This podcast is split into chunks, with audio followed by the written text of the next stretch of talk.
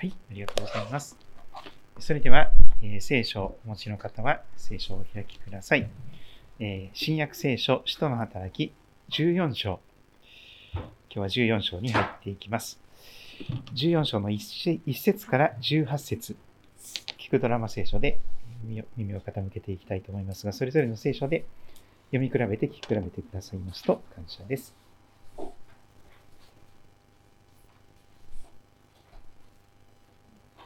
第14章。イコニオンでも同じことが起こった。二人がユダヤ人の街道に入って話をするとユダヤ人もギリシア人も大勢の人々が信じた。ところが信じようとしないユダヤ人たちは違法人たちを扇動して兄弟たちに対して悪意を抱かせた。それでも二人は長く滞在し主によって大胆に語った。主は彼らの手によって印と不思議を行わせその恵みの言葉を証しされた。すると町の人々は二派に分かれ一方はユダヤ人の側にもう一方は人たちの側についた。違法人とユダヤ人が彼らの指導者たちと一緒になり二人を恥ずかしめて石打ちにしようと企てた時二人はそれを知ってリカオニアの町であるリステラとデルベおよびその付近の地方に難を避けそこで福音の宣教を続けた。さてリステラで足の不自由な人が座っていた。彼は生まれつき足が動かずこれまで一度も歩いたことがなかった。彼はパウロの話すことに耳を傾けていた。パウロは彼をじっと見つめ癒されるにふさわしい信仰があるのを見て大声で自分の足でまっすぐに立ちなさい。と言った。すると彼は飛び上がり歩き出した。群衆はパウロが行ったことを見て声を張り上げリカオニア語で神々が人間の姿をとって私たちのところにお下りになった。と言った。そしてバルナバをゼウスと呼びパウロが主に話す人だったことからパウロをヘルメスと呼んだ。すると町の入り口にあるゼウス神殿の祭司が帽子スートと花輪を門のところに持ってきて群衆と一緒に生贄を捧げようとした。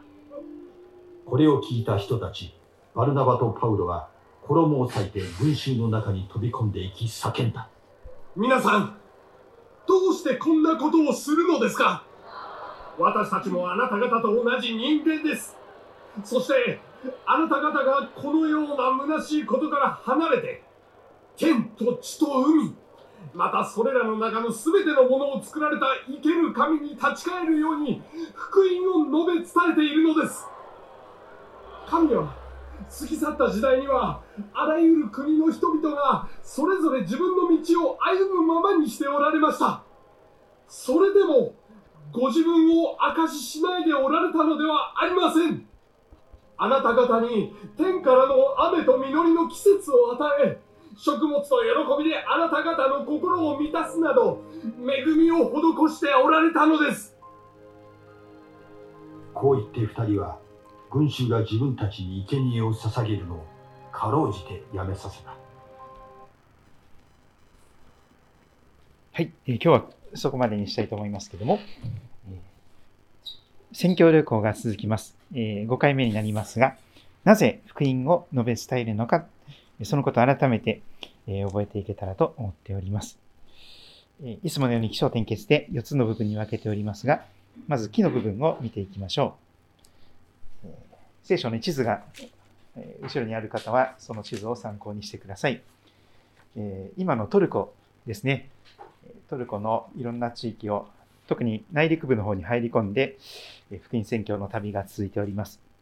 イコニオン、その場所でも同じことが起こります。パウルとバルナバがユダヤ人の街道に入って、そこでメッセージをしていくわけです。福音のイエス様に関するメッセージです。そうしますと、なんとユダヤ人もギリシャ人も大勢の人々が信じたと続きます。ユダヤ人の中にも信じる人たちが大勢いたわけです。ユダヤ人もギリシャ人も、その当時のあらゆる世俗、階級、また身分、文化の壁を越えて、多くの人々がイエス様を主として、キリストとして信じ受け入れていくことになりました。ところがそのような中で、信じようとしないユダヤ人は、えちょっと意地悪なことを企んでいくわけです。違法人たちを先導して、自分たちの意のままに操って、兄弟たちに対して、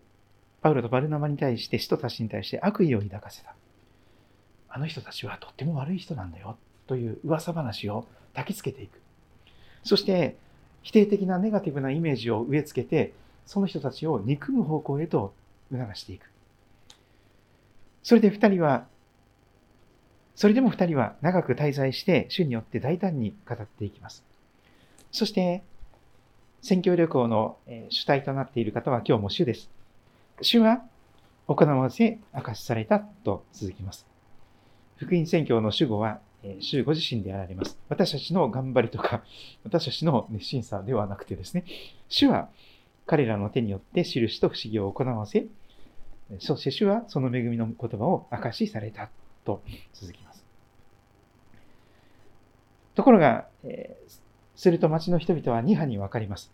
一方はユダヤ人の側に、もう一方は人たちの側について、真っ二つに分かれていきます。そして、違法人とユダヤ人が彼らの指導者たちと一緒になり、二人を恥ずかしめて石打ちにして殺そうじゃないかと企んでいきます。二人はそれを知って、リカオニアの町であるリステラとデルベ、えー、昔の、これまでの聖書ではルステラと書かれてありましたが、リステラになりました。リステラとデルベ。そして及びその地方の、付近の地方に難を避けて、そして逃れたところで福音の宣教が続けられていきます。主は、えー、彼らに不思議を行わせ、主は証をなさっていく姿があります。章の部分を見ていきましょう。リステラの出来事です。そこで少し紙面が裂かれて、えー、一人の人物にスポットライトが当たります。生まれつき一度も歩いたことがない人。生まれてから一度も歩くことができない。まあ、赤ちゃんはもちろん最初から歩けないんですけども、でもだんだんハイハイができてですね、そして自分で立つことができて、捕まり立ちをして、そしてやがて2本の足で、えー、バタバタと走り回ったりすることになるわけですけども、この彼は生まれながら一度も自分の足で歩くことができない人であります。誰かに動かしてもらわないとどこにも行けない人。そういう不自由な、本当に不自由な人生を生きていた人がここにいました。生まれつき足が動かず、これまで一度も歩いたことがなかった。しかし彼は、パウロの話すことに熱心に真剣に耳を傾けていたのです。そしてパウロは彼をじっと見つめます。そして彼の心の内に癒されるにふさわしい信仰があるのを見て、見て取って、そして大声で語ります。自分の足でまっすぐに立ちなさい。そうしますと彼は驚くべき奇跡で即座に癒されて、そして飛び上がることもできて、ジャンプすることができて、なんと自分の足で歩き出したと書かれております。神様は、足の不自由な人を見事に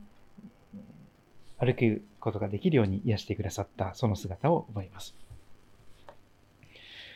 そのような調子的なことが起こりますと、多くの人々が、え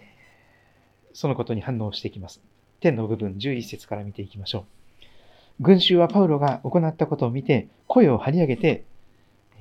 熱狂状態に陥っていきます。宗教的な熱狂状態ですね。そして自分たちの現地の言葉で、母語で、その地方の方言で、叫びます。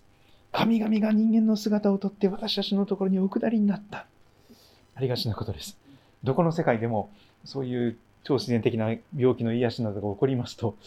その人を教祖と崇めていくわけです。そして信仰宗教の教祖に祭り上げられていくわけです。で、そこで一つの宗教ができてしまいます。ここでも、パウロがヘルメスというギリシャ神話の中に出てくる神様になって、でバルナバがゼウスというですね、ギリシャ神話のあのゼウスの神になってしまうという、祭り上げられようとします。ゼウス神殿の祭司が大牛を数頭と花輪と門のところに持ってきて、なんと、パウロとバルナバに生贄を捧げて神として崇め立てますろうと、礼拝をする。そういうことまで、えー行われようとしておりました。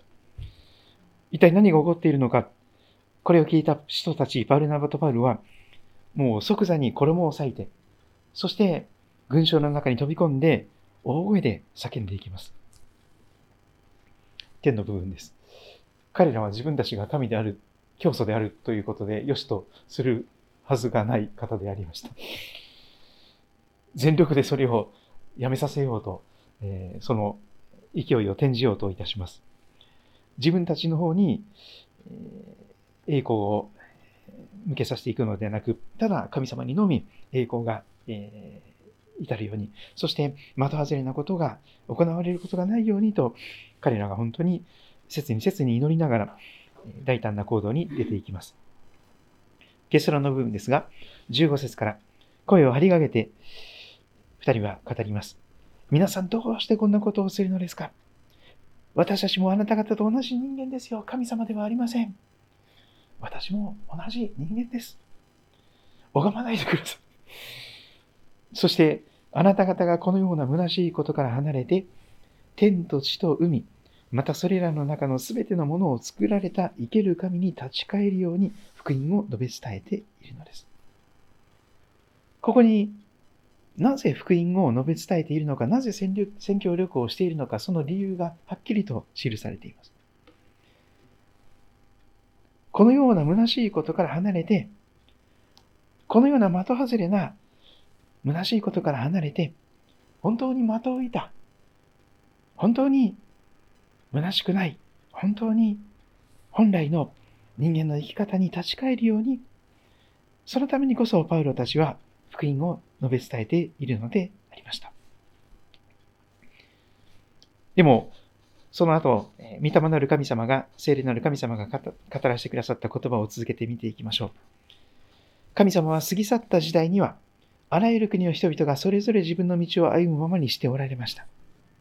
これは旧約聖書の時代です。過ぎ去った旧約聖書の時代には、いろんな国の人々がそれぞれに自分なりのありがとう、自分なりのおかげさまをそれぞれの思いつくままにいろんな神様に捧げてお祈りをしたり感謝をしたり、えー捧げ物をしていた。北条の神様だとか、いろんな神様がいます。で、神様はそれを歩むままにされていたのです。それを良しとされていました。でも17節それでも旧約聖書の過ぎ去った時代でさえも、ご自分を証ししないでおられたのではありません。ちゃんと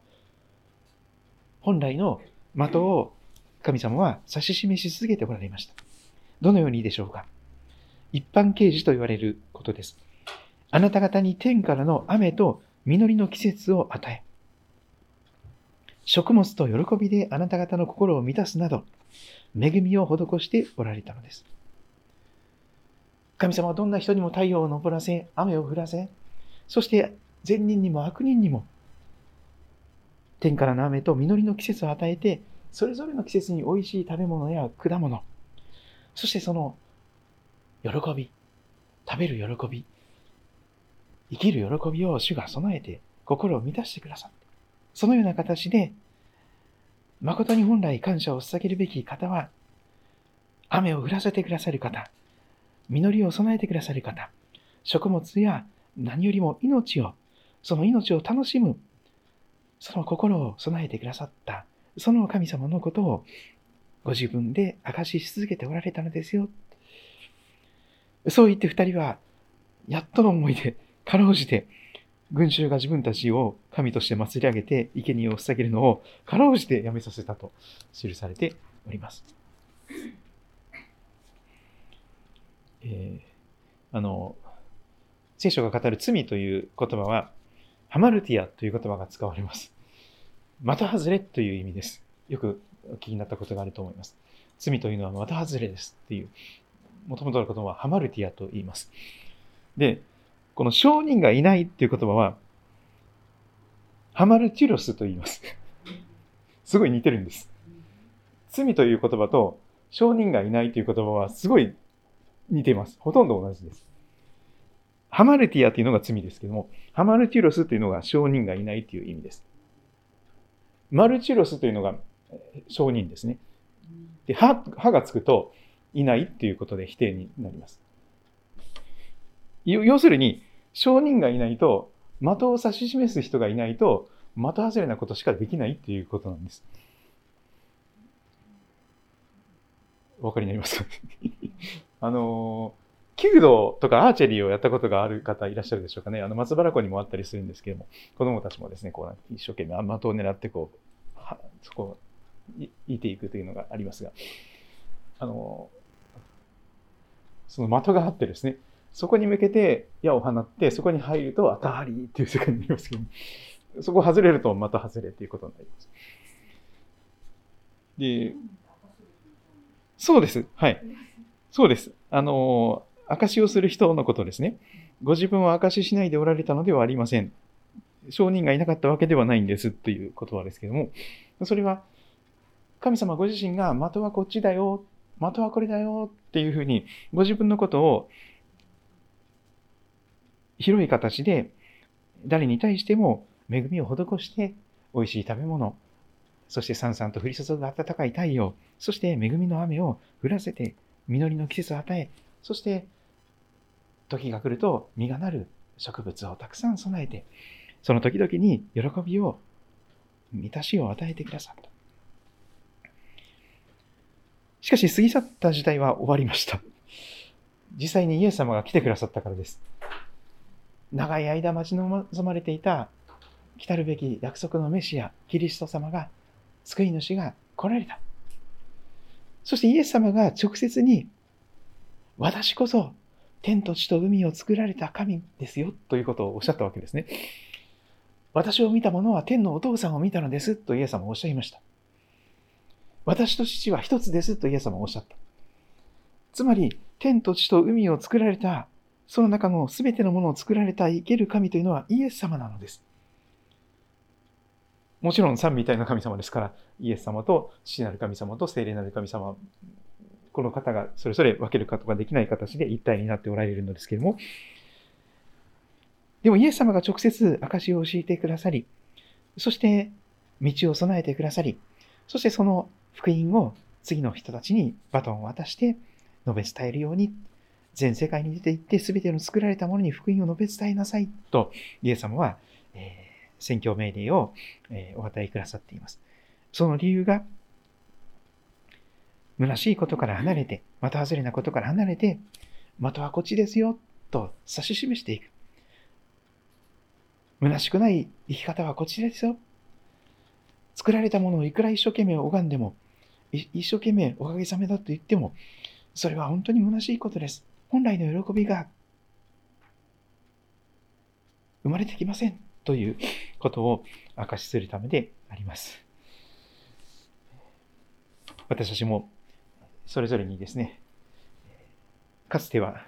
太陽に向かって手を合わせていたりとか、初日の出に向かってとかですね、神社に向かって、あるいはお地蔵さんに向かって、いろんなものに向かってですね、手を合わせたり、一生懸命お祈りしたり、え、何かを捧げたりしていたかもしれません。多くの日本人がそうでしょう。私もその中の一人でした。うん、でも、それをいくらやってもですね、喜びがなかったり、虚しかったり、また、その悩みが消えなかった。でも、イエス様こそ太陽を与え、雨を降らせ、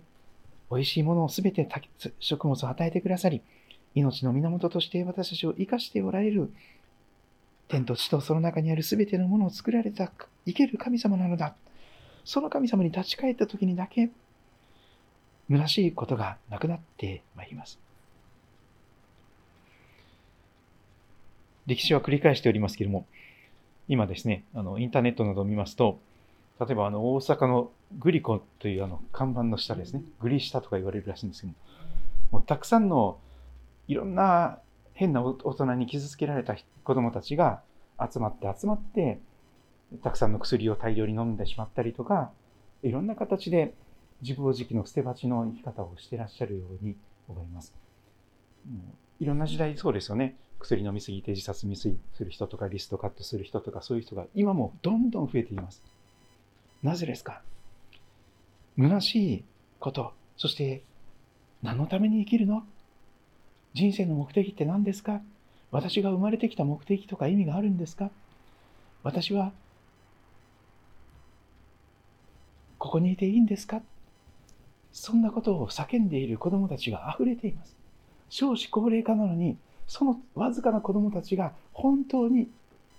希望を失って、自らの体を傷つけ続けて、そして薬を飲んだりしている状態が今の日本です。その中で防衛費を増やせたとか、いろんな的外れなことがなされています。まさに的外れです。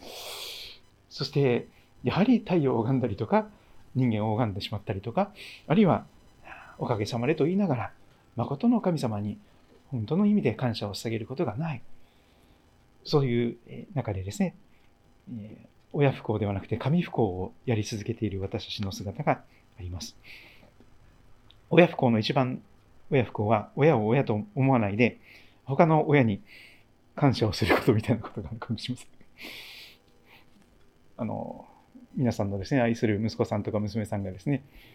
えー、他の誰かさんに向かってですね、私を産んでくれてありがとうとか、私をここまで育ててくれてありがとうとかですね、あなたのおかげで私はここまで大きくなりましたとかってですね、本当の身の親、育ての親でない人に対して、ありがとうをなんかひたすらやっててですね、自分には何の感謝もないっていうことを覚えたときにどんな気持ちがなさるでしょうか。本当の親を親と認めてもらえない。それは本当に一番の親不幸だと言われます。でも一番の神不幸は、誠の神様に対して捧げられるべき感謝とか、おかげさまでという言葉を、他のものに向かって、おかげさまです 神を神とせずに、他のものに向かって、いろんな感謝を、その自分なりにしている。でもそこには本当に虚しいことしかありません。一時的な喜びでしかないことが多いです。ぜひ、新しい年ですね、私たち本当に福音を改めてなぜ述べ伝えるのか、この教会の存在目的が問われているところですけれども、